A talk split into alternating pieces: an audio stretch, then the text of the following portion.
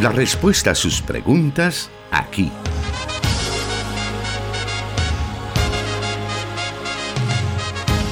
En Solución Bíblica. Comenzamos.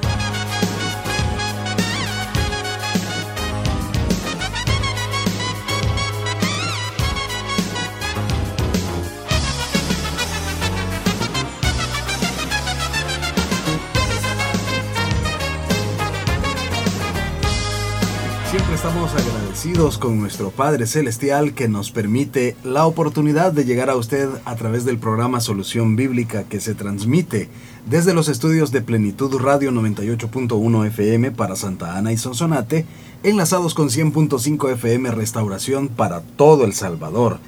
Igualmente se enlazan con nosotros 540 AM la estación de la palabra y 1450 AM para el oriente de El Salvador. También nuestros hermanos en Guatemala se encuentran conectados con nosotros a través del 89.1 FM, la emisora Cielo, que transmite para los departamentos de Totonicapán, Quetzaltenango y Huehuetenango y sus alrededores, porque recibimos diferentes informes de nuestros oyentes que están pendientes en diferentes eh, lugares, en diferentes regiones del el occidente de Guatemala. Muchas gracias por estar ya con nosotros y también queremos agradecer que ya se encuentra con nosotros el pastor Jonathan Medrano. Bienvenido. Gracias hermano Miguel Trejo y un cordial saludo para los oyentes que ya están pendientes de esta nueva transmisión del programa Solución Bíblica. En realidad este programa tiene algunas peculiaridades y es que vamos a estar abordando un tema específico, hermano Miguel. Para esta tarde, eh, y lo hemos mencionado en otros programas, en programas de unas de semanas anteriores, respecto a las preguntas que nos llegan relacionadas al matrimonio y a la vida en familia. Por esa razón, esta tarde vamos a estar retomando todas esas preguntas. Algunas de ellas son pues algunas situaciones específicas que nuestros oyentes nos plantean. Vamos a darlo a conocer para que eh, el resto de nuestros oyentes puedan estar pendientes y también así este programa queda grabado y posteriormente lo pueden revisar otras personas que necesiten esa guía, que necesiten ese consejo para la vida en familia. Le invitamos entonces para que se quede con nosotros en estos momentos y así juntos poder disfrutar de las respuestas acá en Solución Bíblica. Vamos a hacer en estos momentos nuestra primera pausa. En todo eso usted puede aprovechar para ir a nuestra transmisión en Facebook Live y asimismo poder transmitir o más bien compartir en sus redes esta transmisión y de esa manera llegar a más personas. Volvemos en unos segundos.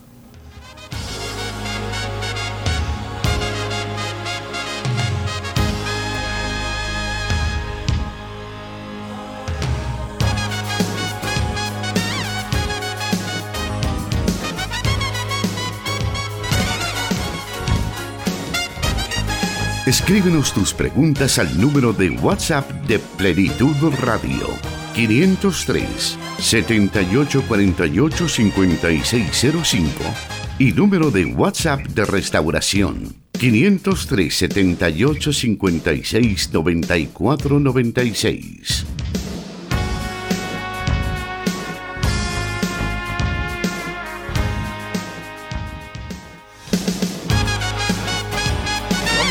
Inicio en estos momentos con la primera pregunta para esta tarde o el primer caso que nos exponen uno de nuestros oyentes y este dice así.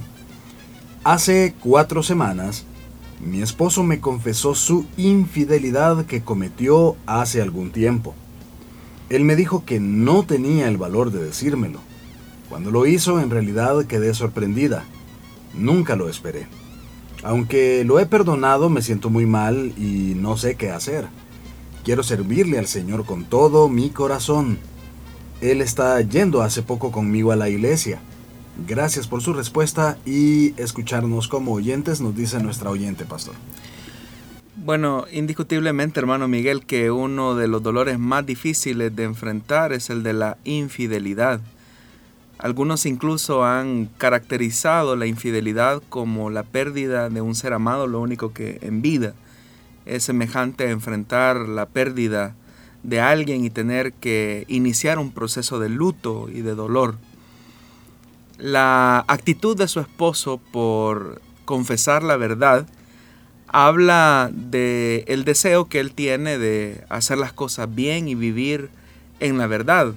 Eh, me parece que en la parte final del planteamiento de la oyente, eh, ella manifiesta que le está acompañando incluso hace poco para ir a la iglesia, es decir, le está asistiendo a usted eh, a congregarse y eso es algo positivo, entendería yo que antes no lo hacía. Eso obviamente que en ningún momento minimiza el dolor de la infidelidad, porque como ya lo dije, tiene repercusiones bastante profundas. Ahora, el perdón es algo que se construye, no es algo que solamente se, se, menciona, se dice, sino que es algo que se va construyendo poco a poco en la medida que se va produciendo los cambios de arrepentimiento en la vida de la persona. Y obviamente que el dolor y la tristeza que usted está experimentando, aun cuando su esposo le ha confesado, es completamente normal y natural. El punto es cómo usted va a manejar ese dolor, la información y las preguntas que puedan venir a su mente continuamente.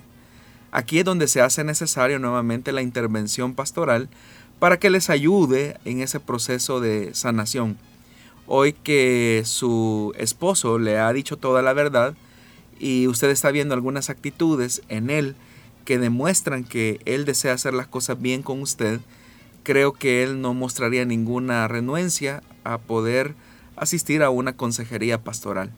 Eso no solamente les va a permitir establecer un parámetro de cómo debe de construirse la relación, cómo debe de reconstruirse la confianza, cuáles fueron los las, las situaciones que, que, llevaron a su esposo a ese punto, eh, no solamente le va a ayudar a eso, sino que también a usted le va a permitir experimentar algún consuelo, alguna dirección, alguna orientación de parte de Dios para hacerle frente a esta situación difícil.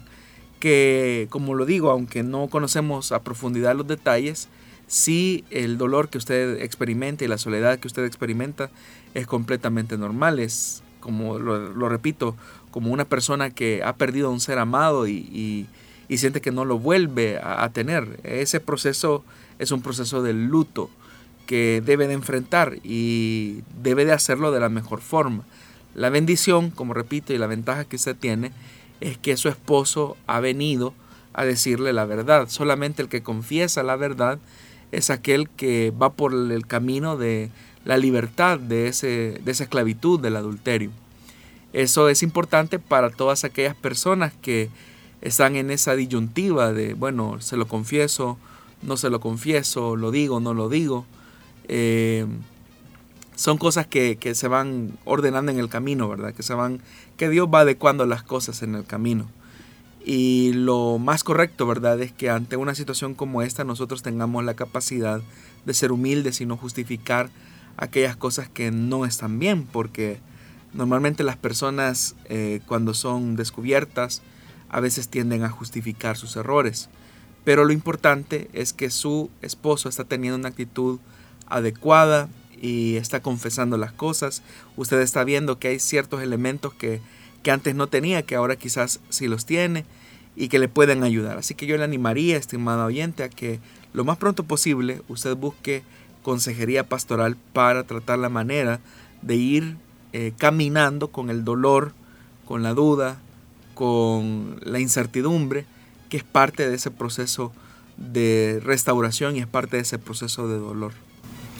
A raíz de este cuestionamiento también se nos viene eh, a la memoria en otras ocasiones que hemos recibido la pregunta de Hombres que dicen, mi esposa nunca se dio cuenta de la infidelidad, yo me arrepentí, le he pedido perdón a Dios, me ha apartado de la situación. Pero está bien que se lo diga a ella. Lo que ocurre es que es un arma de doble filo. Eh, hay, bueno, yo he leído algunos, algunos escritores cuando hablan específicamente del tema de la, del adulterio. Eh, que, es, que lo más conveniente, ¿verdad? Mi esposa, digamos, en, en ese caso hipotético, mi esposa no se dio cuenta, yo siento dolor por el pecado, he confesado mi falta a Dios y estoy listo para arrepentirme. Es verdad que conocer, o sea, conocer esa verdad es dolorosa, es muy dolorosa. Pero conocer la verdad por, otros, por otras personas hace más dolorosa la situación, hace más compleja la situación. Entonces es ahí donde las personas eh, hacen su valoración. Pero en realidad, hermano, eh, la confesión eh, siempre es algo positivo, em, siempre y cuando, digamos, la intención sea la restauración. las personas normalmente que es víctima de infidelidad, lo que desea es tener respuestas. O sea, hay muchas respuestas, como por ejemplo, ¿qué fue lo que motivó? ¿Cuáles fueron las causas? ¿Qué fue lo que provocó que la persona cayera en esa situación? Eh, porque trata la manera de sanar algún tipo de herida o alguna pregunta que puede existir. Entonces la verdad siempre es importante, pero eh, uno puede también irse al otro extremo, ¿verdad? No es que en mi deseo, ¿verdad? De, de hablar podría incluso llegar al punto en el que lastime de manera grave a mi esposa. Y de hecho que ya está lastimada. Lo que pasa es que no lo sabe. O sea, no lo sabe. La relación se ha deteriorado. Pero la verdad siempre es una fuerza liberadora. Eso es indiscutible.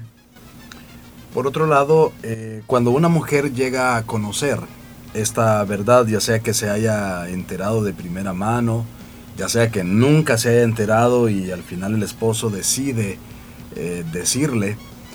Eh, a lo mejor el esposo lleva en su mente, pues, dicho de manera salvadoreña, salir de campeón ante la situación. Pero la mujer podría tomar, sería correcto que tomara una actitud de decir, no, déjame entonces, paremos esto y vamos a evaluar si podemos continuar, si yo puedo continuar a pesar de esto. Es que es como el luto, es lo que, le, lo que acabamos de decir, ¿verdad? Se necesita un espacio para enfrentar el dolor, o sea, no es tan sencillo como decir perdoname, olvidarlo y aquí no pasó nada, ¿verdad? No es tan sencillo.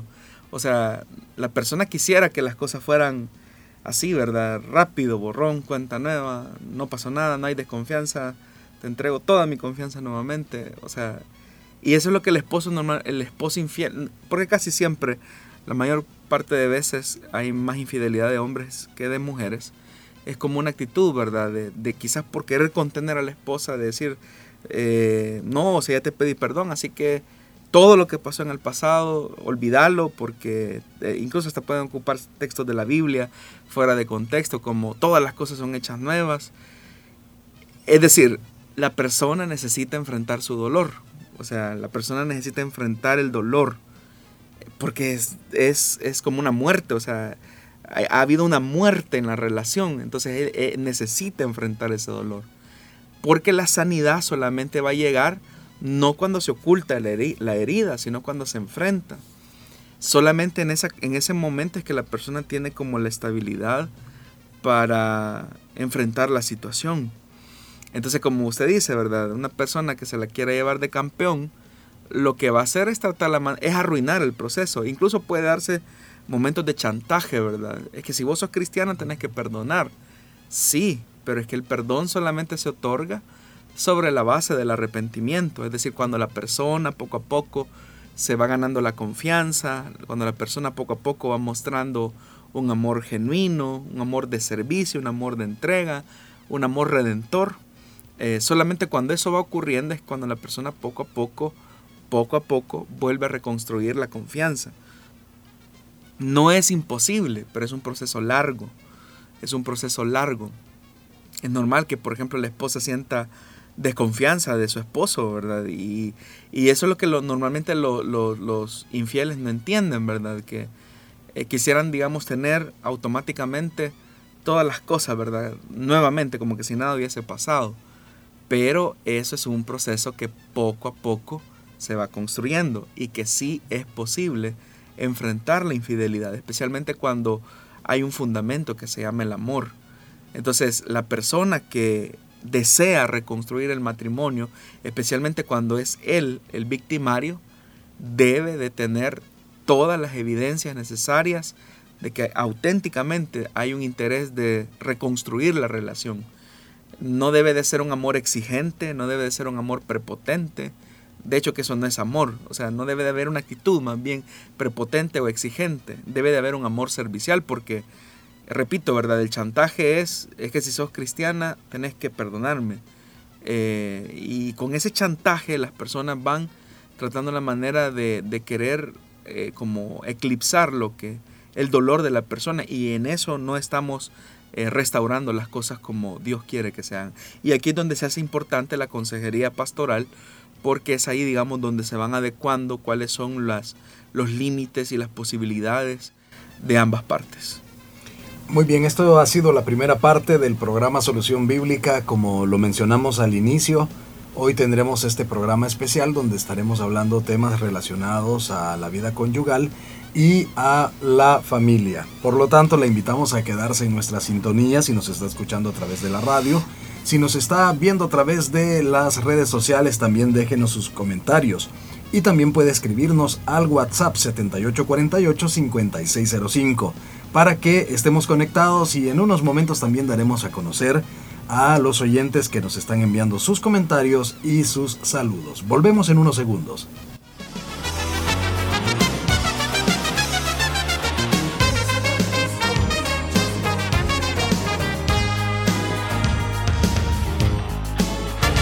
Solución Bíblica. Puedes escucharlo en Spotify.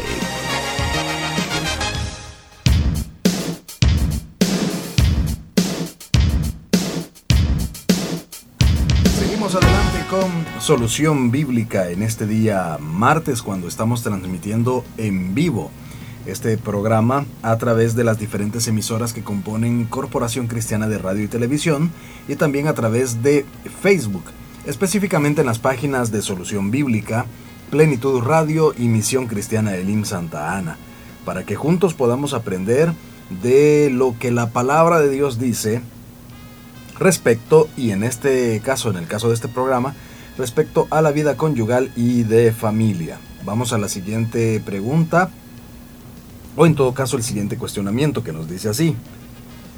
Si después de un tiempo de separación en un matrimonio, el cónyuge que se fue del hogar decide regresar a casa, pero no desea retomar la vida conyugal como dormir en la misma habitación y asumir responsabilidades al interior del hogar. ¿Debería recibir un esposo en el hogar a su esposa en esas condiciones? Bueno, no hay muchos detalles en realidad de cuál fue la causa por la cual la esposa se fue del hogar y cuál es la causa por la cual está regresando. Eh, no son datos, digamos, precisos.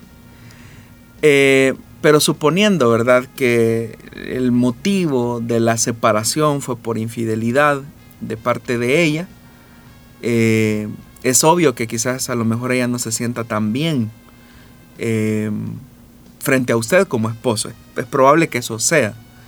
Si la situación fuera al revés, que es el esposo, el infiel, y ella es la que ha buscado, digamos, eh, un momento de paz, de tranquilidad, irse del hogar, pero quizás hay una nueva oportunidad para rehacer las cosas, es obvio que también deben de crearse primero los puentes para reconstruir el matrimonio.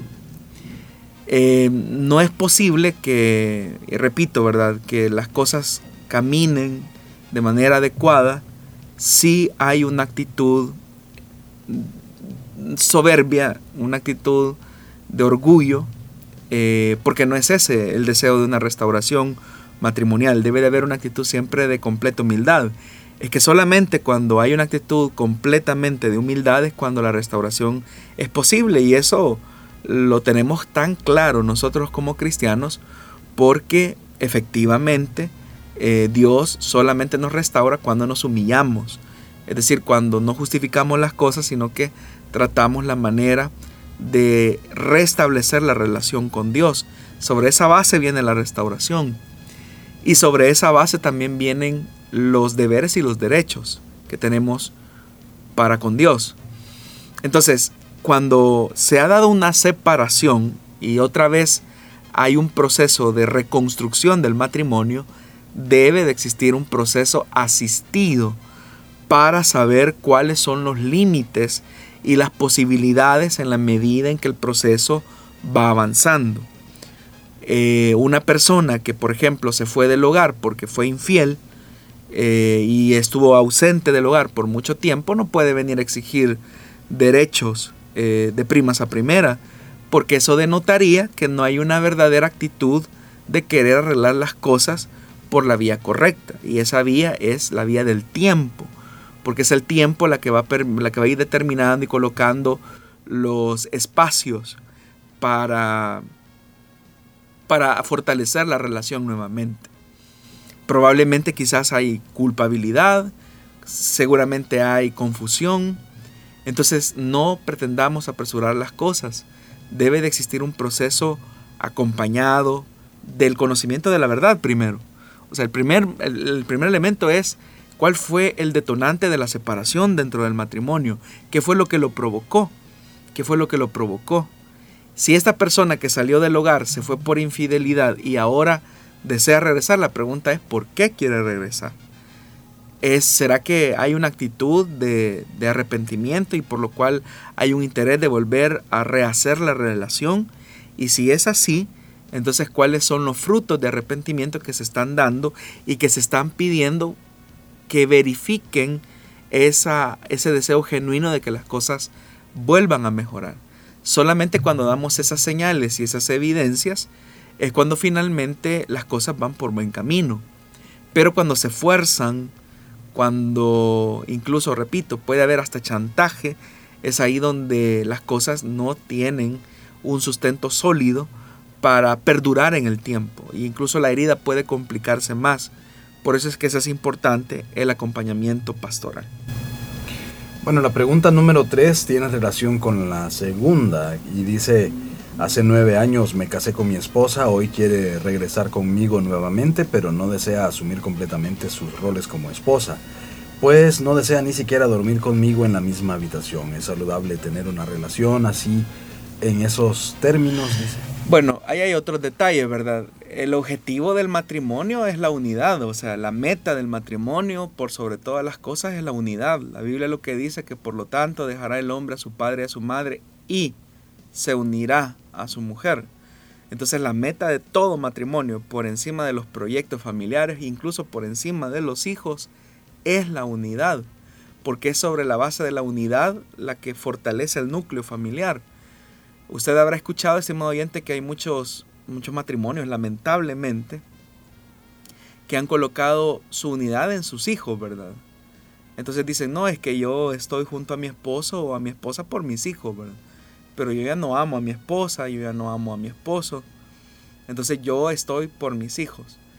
Y uno podría ver eso como algo positivo, pero el problema es que los hijos no son eternos. Un día los hijos van a volar del hogar y se van a quedar los dos viéndose al, rostro y solos. Entonces es ahí donde uno se sorprende, ¿verdad? De parejas que tenían 25 años de estar casados, los hijos emprenden sus propias vidas y al emprender sus propias vidas, cada quien agarra por su camino después, es decir, hablo de los padres, porque fundaron su relación sobre la base de los hijos. Pero Dios no desea eso para el matrimonio, Dios lo que desea es que la base del matrimonio sea la unidad que él y ella vayan construyendo en el tiempo. Porque repito, los hijos tarde o temprano van a tener que irse.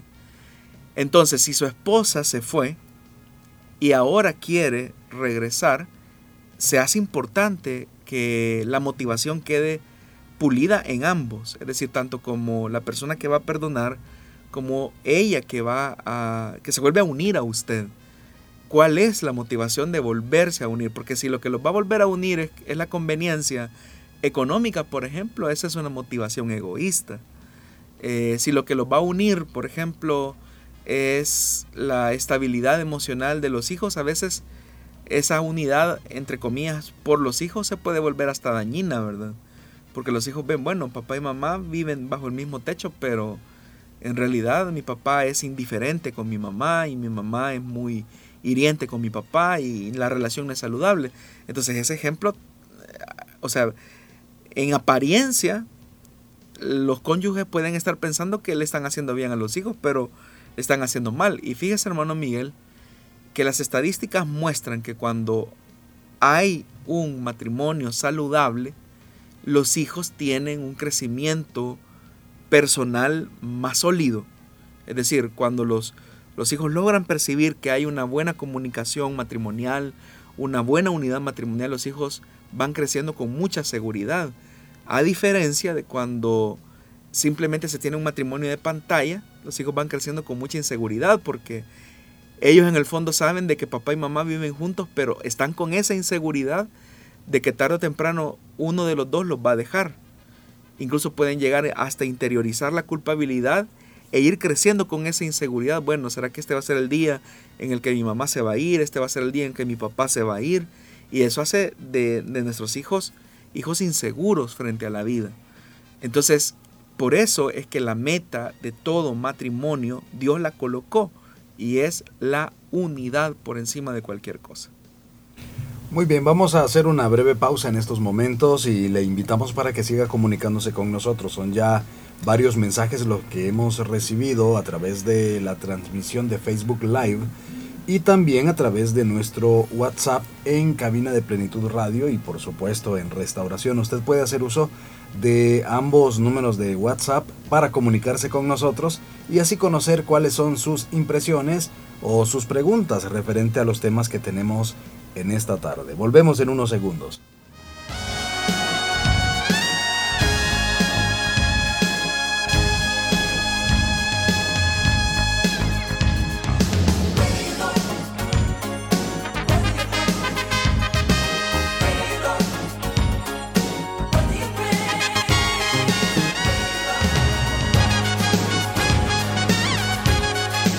Solución Bíblica.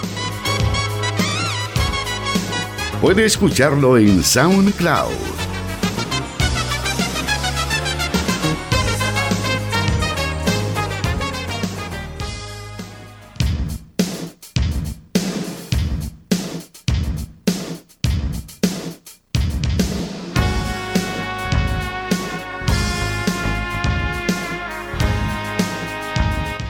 Siguiente pregunta para esta tarde nos dice así. ¿Por qué o más bien, podría existir un nuevo matrimonio cuando la ruptura de la relación fue por infidelidad? En el caso de la persona que fue víctima de infidelidad, Dios le concede eh, las, una, una nueva oportunidad de matrimonio. No así el caso de quien fue infiel. Eso nosotros lo encontramos en pasajes de la Biblia como Mateo, ¿verdad? Capítulo 19, donde Jesús habla acerca del tema del divorcio. Dice Mateo capítulo 19, versículo 1, aconteció que cuando Jesús terminó estas palabras, se alejó de Galilea y fue a la región de Judá al otro lado del Jordán, dice. Entonces vinieron a él los fariseos tentándole y diciéndole, ¿Es lícito el hombre repudiar a su mujer por cualquier causa? Él respondiendo les dijo, ¿no habéis leído que el que los hizo al principio varón y hembra los hizo? Y dijo, por tanto, el hombre dejará a padre y madre y se unirá a su mujer y los dos serán una sola carne. Así que no son ya más dos, sino una sola carne. Por tanto, lo que Dios juntó no lo separa el hombre, le dijeron. ¿Por qué pues mandó Moisés dar carta de divorcio y repudiarla?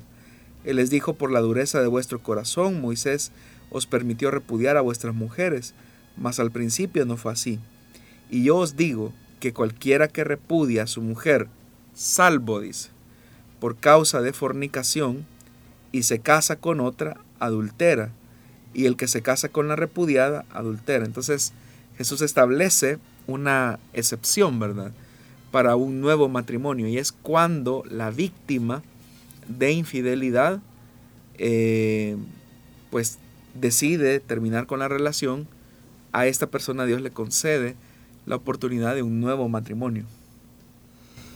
En el caso que la otra persona que ha cometido la falla decide arrepentirse en algún momento de la vida, tendría que ser mucho tiempo después, dado que ya la otra persona pasó el proceso de desligarse y de hacer, de rehacer su vida. Eh, pero esta persona dice, no, yo quiero arrepentirme y quiero arreglar las cosas. ¿Será que ya no habría entonces una solución o una reversión de esa situación? Hay casos, hermano. Eh, hay casos donde, por ejemplo, la víctima decide no volver a, realizar, a rehacer su vida, ¿verdad? Y durante ese tiempo, esas personas a veces, no siempre, a veces están esperando, ¿verdad? Que su esposo regrese nuevamente. Y, yo conozco algún, ah, muy contados, pero un par de casos donde la esposa esperó muchos años. El esposo no era creyente, obviamente, pero cuando eh, el Señor se reveló a él, pues él reaccionó y dijo, bueno, eh, me doy cuenta que he vivido en una vida que no agrada a Dios. Y si mi esposa me da la oportunidad de regresar con ella, de rehacer mi vida con ella, yo me vuelvo a casar con ella. Y efectivamente así fue, ¿verdad? Después de un largo proceso al que el esposo estuvo listo a someterse, eh, volvió a reconquistar a su esposa y se volvieron a casar, a pesar de que eh, se habían divorciado por la infidelidad de él, estando lejos del Evangelio, ¿verdad? El problema es cuando hay intentos, ¿verdad?, de querer justificar ciertas cosas que Jesús aquí claramente en Mateo 19 dice que no, no es correcto. O sea, o sea, Jesús dice que aun si una persona se casa con la persona que es infiel, está lo único que está haciendo es legalizar un adulterio. Eso es lo que Jesús dice, así tan radical es lo que Jesús dice en Mateo 19 y ahí no le podemos buscar, como dicen patas Nicolas, a buen salvadoreño, ¿verdad? Eso es lo que Dios dice en su palabra. Por eso es que no, no, es, no es tan sencillo. Yo recuerdo a un predicador, él es bastante conocido por sus múltiples matrimonios y cuando dentro de los requisitos que se ponen para los, los ministros, dice marido de una sola mujer, él dice, bueno, yo estoy casado con una sola mujer, ¿verdad? Pero ya iba como por su tercer o cuarto matrimonio. Entonces eso es retorcer la, la, escritura, ¿verdad? Y no es lo que la Biblia enseña. Por eso si somos apegados al texto nos vamos a dar cuenta que Jesús establece claro los límites de cómo se debe de, realizar una, una relación, ¿no?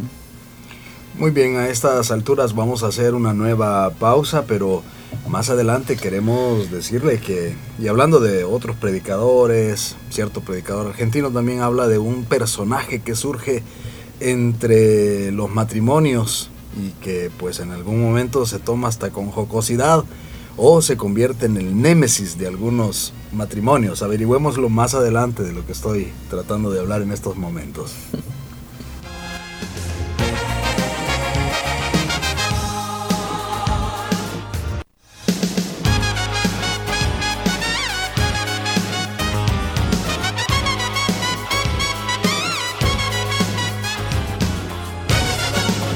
Búsquenos en Facebook como Solución Bíblica.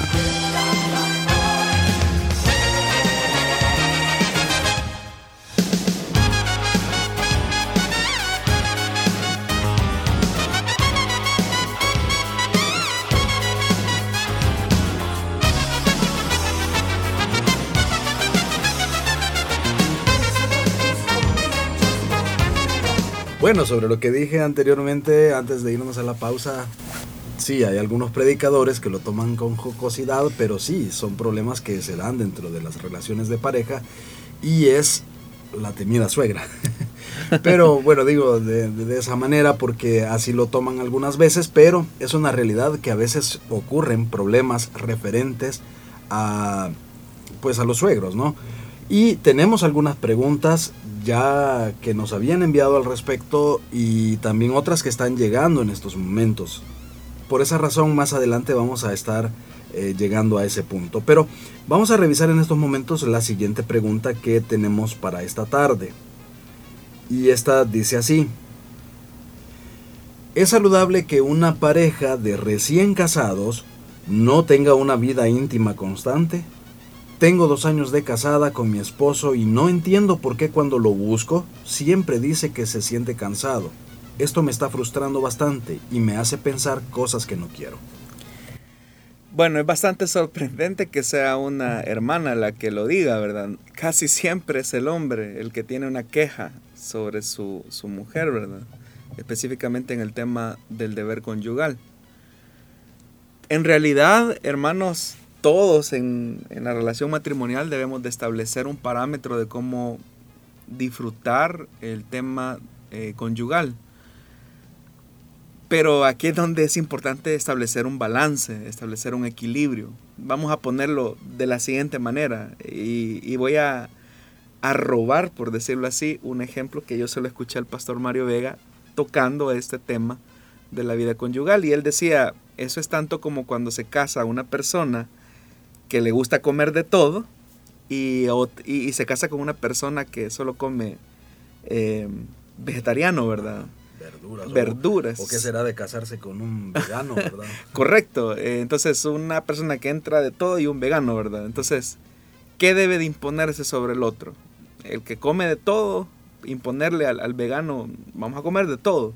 O el vegano decirle al que come de todo, no, solo hojas y, y verduras vamos a comer, ¿verdad? Entonces, no, se tiene que llegar a un acuerdo, ¿verdad? Porque ese equilibrio lo debe de establecer el matrimonio. Entonces, lo mismo, ¿verdad? Eh, en el tema sexual, hombres y mujeres obviamente somos diferentes y también el apetito sexual es distinto, eh, se manifiesta de formas distintas en hombres y mujeres y la intensidad también es distinta. Pero es ahí donde se debe de ir hablando y esa plática va a ser necesaria por el resto de la vida porque en la medida en que se va avanzando en el tiempo se van haciendo ajustes en el matrimonio. No es lo mismo eh, la vida sexual recién casado que cuando ya se tienen hijos o cuando ya se ha avanzado en edad, eh, o cuando hay otras eh, cuestiones de salud, por ejemplo, de por medio, que deben de ser consideradas. Entonces, en el caso de la hermana que dice que no sé cuántos años tienen de casados, dos años. Dos años, están recién casados, ¿verdad? Asumo que son jóvenes. Debe de existir probablemente alguna condición psicológica, física, de salud que, su esposo pues debe de, mencionarla. Y usted debe de platicarlo, no hay que por qué tener pena de hablar estos temas con nuestra pareja, especialmente cuando la sexualidad ha sido diseñada por Dios. Entonces, pregúntele a su esposo si hay otra otra razón por la cual él no está cumpliendo el deber conyugal, porque la Biblia nos enseña en Primera de Corintios capítulo 7 que el marido debe de cumplir a sí mismo el deber conyugal con su esposa probablemente, repito, puedan existir condiciones de salud que a lo mejor están impidiendo esa, esa actividad normal en la pareja. Pero se debe de hablar y, llegar a acuerdos y a entendimientos. Se deben de, de, hablar. Así es que para que la mente no le esté sumando pensamientos que usted no quiere tener, lo más correcto es que usted se acerque a su esposo y le diga, eh, amor, yo he sentido que tú siempre me pones esto de excusa, pero quiero saber cuál es la verdadera razón. Y para una mujer es más delicado todavía porque puedo tratar la manera de imaginarme que pueden haber cualquier tipo de pensamiento, ¿verdad? Que a la larga van a ir eh, generando una, una, una, baja autoestima en ella eh, y otro tipo de ideas, especialmente porque las mujeres utilizan las dos partes del cerebro. Eh, pueden llegar a un, punto de, de, pensar muchas cosas al mismo tiempo y probablemente quizás no sean, no sean ciertas. Pero nosotros como hombres también tenemos que dejar a un lado el machismo. Y repito, pueden haber cosas psicológicas, emocionales, de salud que estén impidiendo. Entonces, pero hay que hablarlo, hay que ser honestos, hay que ser transparentes. Una de las cosas que a mí más me llama de la escritura, específicamente de la relación de Adán y Eva, es que dice la Biblia que estaban completamente desnudos y ninguno de ellos sentía vergüenza el uno del otro. ¿Por qué? Porque la vida matrimonial está diseñada precisamente para ser lo suficientemente honestos en todas las áreas de la vida. Muy bien, tenemos más mensajes que nos están llegando a nuestras redes sociales. Y bueno, siempre queremos darles lectura porque para nosotros son muy valiosos y también damos a conocer a nuestra audiencia de los diferentes lugares de donde nos están escribiendo. Por acá nos escribe nuestra hermana que nos dice bendiciones hermano Miguel, saludos al pastor Jonathan. Desde Sensuntepeque Cabañas los escucho, me gozo aprendiendo con ustedes. Les saluda Sonia Eneida Turcios, Dios les bendiga grandemente. Julio Martínez dice saludos, Dios les bendiga desde San Luis Mariona, desde San Luis Mariona, Distrito 5. Eh, nuestra hermana Daisy García Funes dice Dios les bendiga, hermanos Jonathan Medrano y Miguel Trejo. Gracias a Dios por otra oportunidad de aprender de la palabra de Dios desde Tonacatepeque. Saludos. Berenice Castillo también nos está escribiendo. Qué lindo aprender más de la palabra de Dios. Vamos ahora a dar a conocer otros comentarios que nos llegan a través de WhatsApp. Y estos, algunos de ellos nos dicen así. Dios les bendiga, eh, pastor. Eh, mi esposo se fue de la casa, tenemos tres años de estar separados, pero él viene siempre. Él está eh, conviviendo con su mamá porque él me fue infiel. Y otro comentario dice, con mi esposo estamos separados, él no es cristiano y ha decidido comenzar otra relación, yo ahora soy cristiana, me duele saber que no retomemos nuestra familia, pero siento un alivio de no estar con él porque fue infiel en muchas ocasiones. Me duele mucho que nuestra familia no, no funcionó. Son dos comentarios que nos han enviado respecto al tema, pastor. Bueno, quizás en relación al, último, eh, evidentemente, ¿verdad, hermana? Su esposo no quiere eh, reconstruir el hogar y creo que como usted también lo menciona, es más saludable eh, estar en esa, situación, en, esa, en esa separación porque usted de antemano tiene dignidad, si tienen hijos, también sus hijos tienen dignidad y aun cuando es un poco doloroso la ausencia de él, pero es más doloroso tener a un esposo que físicamente está ahí, pero su corazón está con otra persona y los hijos lo perciben, usted lo sabe, ese es un, dolor más, más difícil. Así es que aunque hoy por hoy, digamos, usted tenga que enfrentar esta situación complicada, pero recuerde que su dignidad como mujer, como hija de Dios, eh, debe de ser considerada eh, y evaluada y ver cuál es el mal menor, ¿verdad? De, de ambos. Bueno, la siguiente pregunta que tenemos para esta tarde, o más bien una de las preguntas que tenemos para esta tarde es sobre un tema que también nos están consultando a través de, de WhatsApp y es respecto a cuando hay hijos fuera del matrimonio. La pregunta que previamente teníamos dice así, antes de casarme con mi esposa, tuve un hijo con otra mujer. Las cosas no funcionaron y nos separamos. A los pocos años, Llegué al Evangelio y después conocí a una hermana en la iglesia. Nos casamos y ahora somos padres de dos niños. Sin embargo, he tenido problemas con mi esposa cuando he tenido que ir a ver a mi otro hijo. Incluso, he tratado de llevar al niño para que se relacione con sus otros hermanitos y eso ha sido motivo de discusión con ella.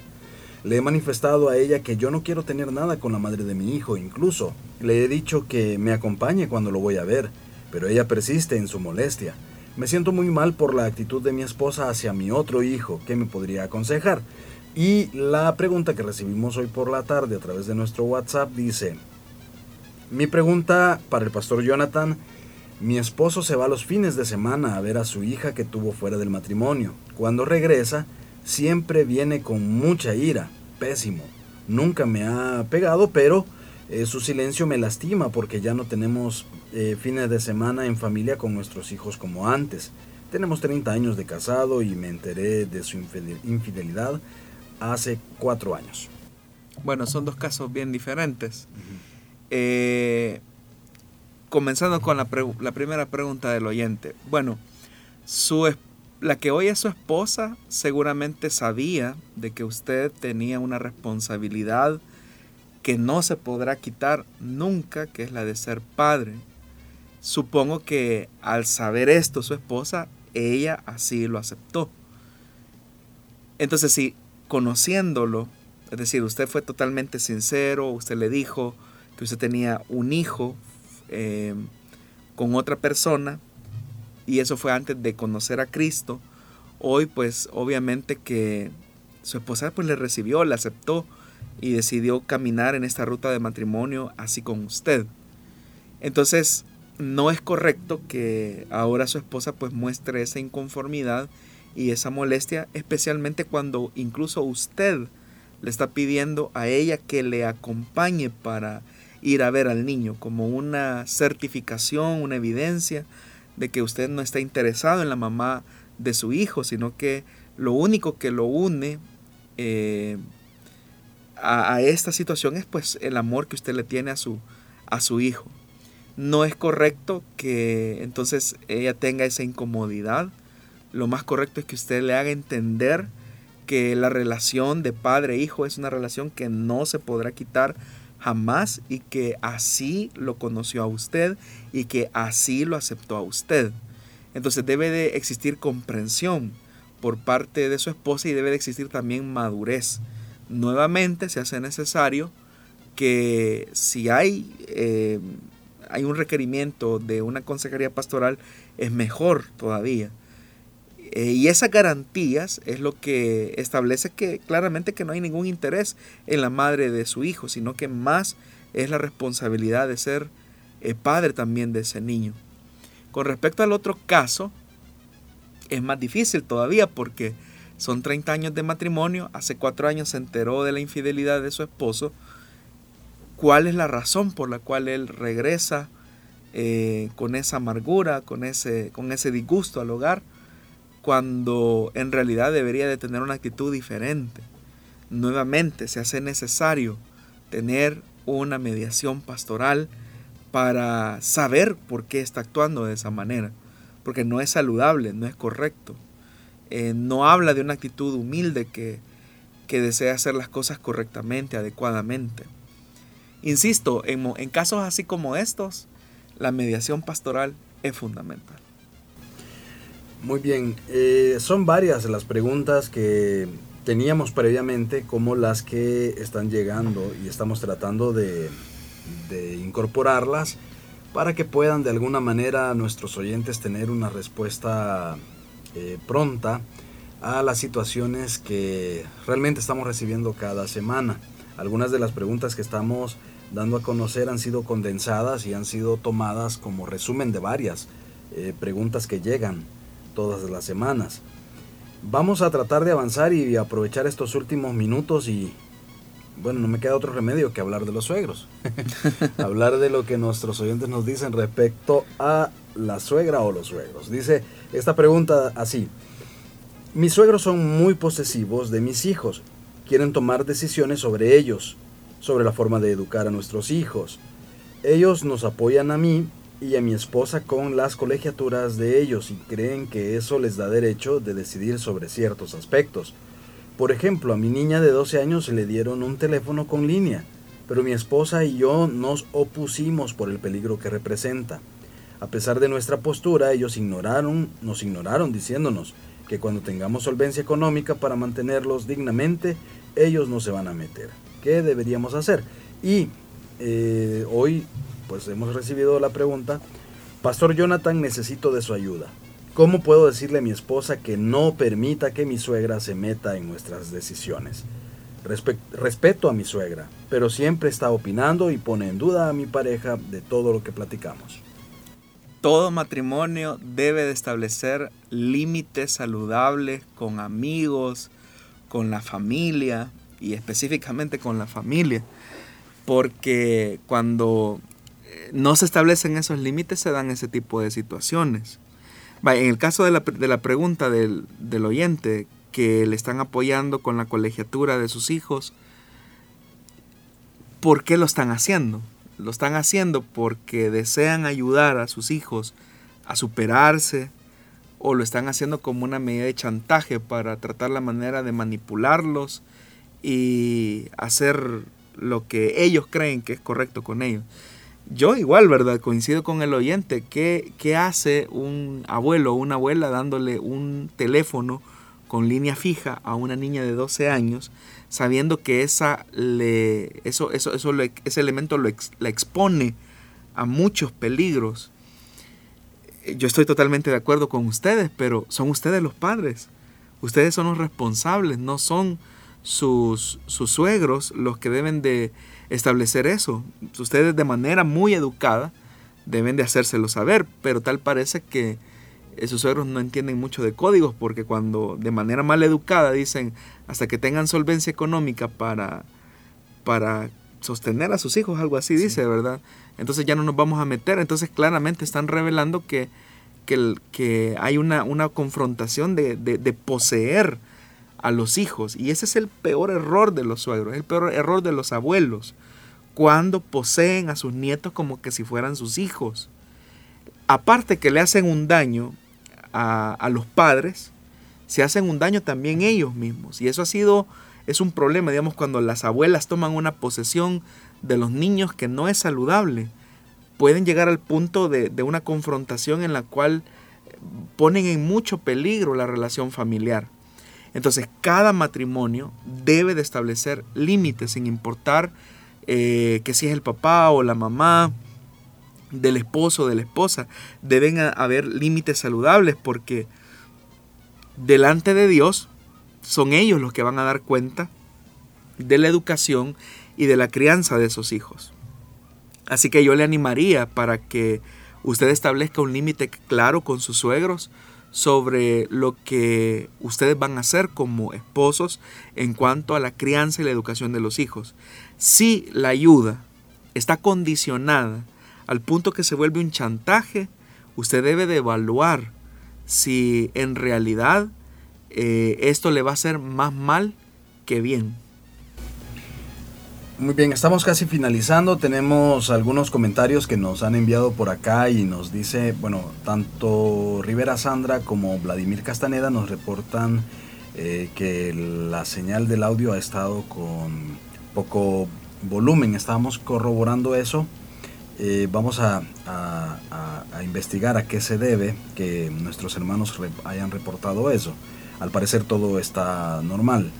Jaime Enrique Guzmán nos dice saludos hermanos, les escuchamos camino a Elim Chalchuapa.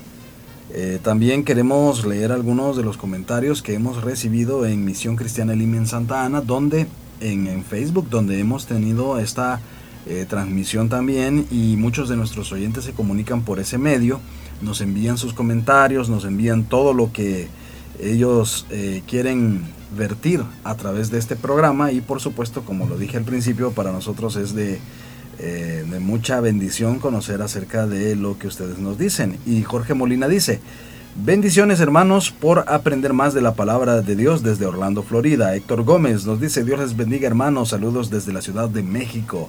Pastor Jonathan, escuchando me surge la pregunta, si el perdón se otorga en base al arrepentimiento, ¿cómo se interpreta el texto donde el Señor le dice a Pedro que hasta 70 veces 7 se tiene que perdonar? Fíjese que es curioso, pero ese pasaje incluso podría llevar a justificar los continuos adulterios en un matrimonio. Y eso no lo estoy inventando, yo he encontrado, he tenido casos así. Pero lo que el texto está, lo que Jesús está refiriendo es que el corazón de la persona debe estar lista para perdonar el agravio, es, el énfasis, listo para perdonar el agravio. Eh, pero no está diciendo que el perdón se debe otorgar así sin, sin ninguna condición, porque ni Dios lo otorga así, es decir, Dios no perdona a nadie que lo está solicitando y Dios no perdona a nadie que no se haya arrepentido. Ese es el principio que Él ha establecido con nosotros. O sea, Dios no está en las entradas de las iglesias. ¿Quién quiere perdón? ¿Quién quiere perdón? Te perdono. Y quizá la persona no lo está pidiendo. Pero sí sabemos que Dios está listo para perdonar a aquellos que confiesan su pecado, se apartan y vuelven a Él. Muy bien. Eh, Rosario García dice, bendiciones Pastor Jonathan y hermano Miguel, gracias por el tiempo de dar esos grandes consejos. Ernesto Valencia dice, muy buen tema, el que retoma el programa Solución Bíblica, ya que los matrimonios, y por ende la familia, siempre tendrán que fortalecerse y capacitarse en el consejo de la palabra de Dios, antes de cometer daño para no lamentarse. Y si ya rompieron ese vínculo de fidelidad, Dios siempre desea la restauración del infiel, aunque las consecuencias siempre dejarán la huella de la culpa y la marca del engaño. También nos está escribiendo Héctor Gómez que nos dice muchas gracias por su respuesta. Eh, vamos a dejar en continuación porque tenemos varias preguntas al respecto, pero nuestro tiempo se ha terminado. Queremos entonces ponerle acá, eh, dejar estas preguntas en el tintero para poderlas desarrollar en un próximo programa de solución bíblica agradeciéndole, Pastor Jonathan, por estar con nosotros respondiendo a nuestra audiencia. Muchas gracias, hermano Miguel. Yo sabía que al agrupar todas estas preguntas que los oyentes han hecho, no a lo largo del tiempo, sino que en pocas semanas, eh, la misma audiencia iba a replicarnos, ¿verdad? Con otras problemáticas. Y el objetivo también del programa es dar una pequeña luz. Pero en problemas familiares y matrimoniales, como lo he dicho a lo largo del programa, es importante tener la consejería pastoral buscar a un ministro competente que nos pueda orientar y ayudar en los problemas que estamos enfrentando en nuestro hogar. Y es verdad, la familia es la base de la sociedad, pero el matrimonio es la base de la familia. Muchos de los problemas que estamos teniendo hoy en nuestra, en nuestra sociedad es porque tenemos matrimonios que no son saludables. Así que el llamado para nosotros los que estamos casados no es para que tengamos matrimonios perfectos, porque no lo somos, somos seres humanos llenos de errores y de pecados, pero sí Dios nos insta a que podamos ser matrimonios saludables. Muy bien, le agradecemos, estimado oyente, por haber estado con nosotros y continúe en sintonía de las emisoras de Corporación Cristiana de Radio y Televisión y nuestras emisoras hermanas que transmiten solución bíblica. Nos escuchamos el próximo viernes.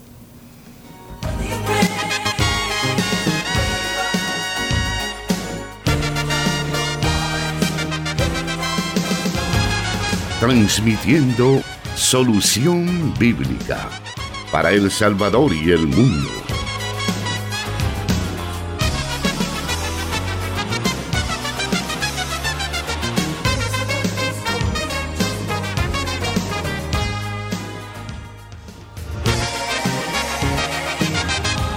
Dios da la sabiduría y el conocimiento.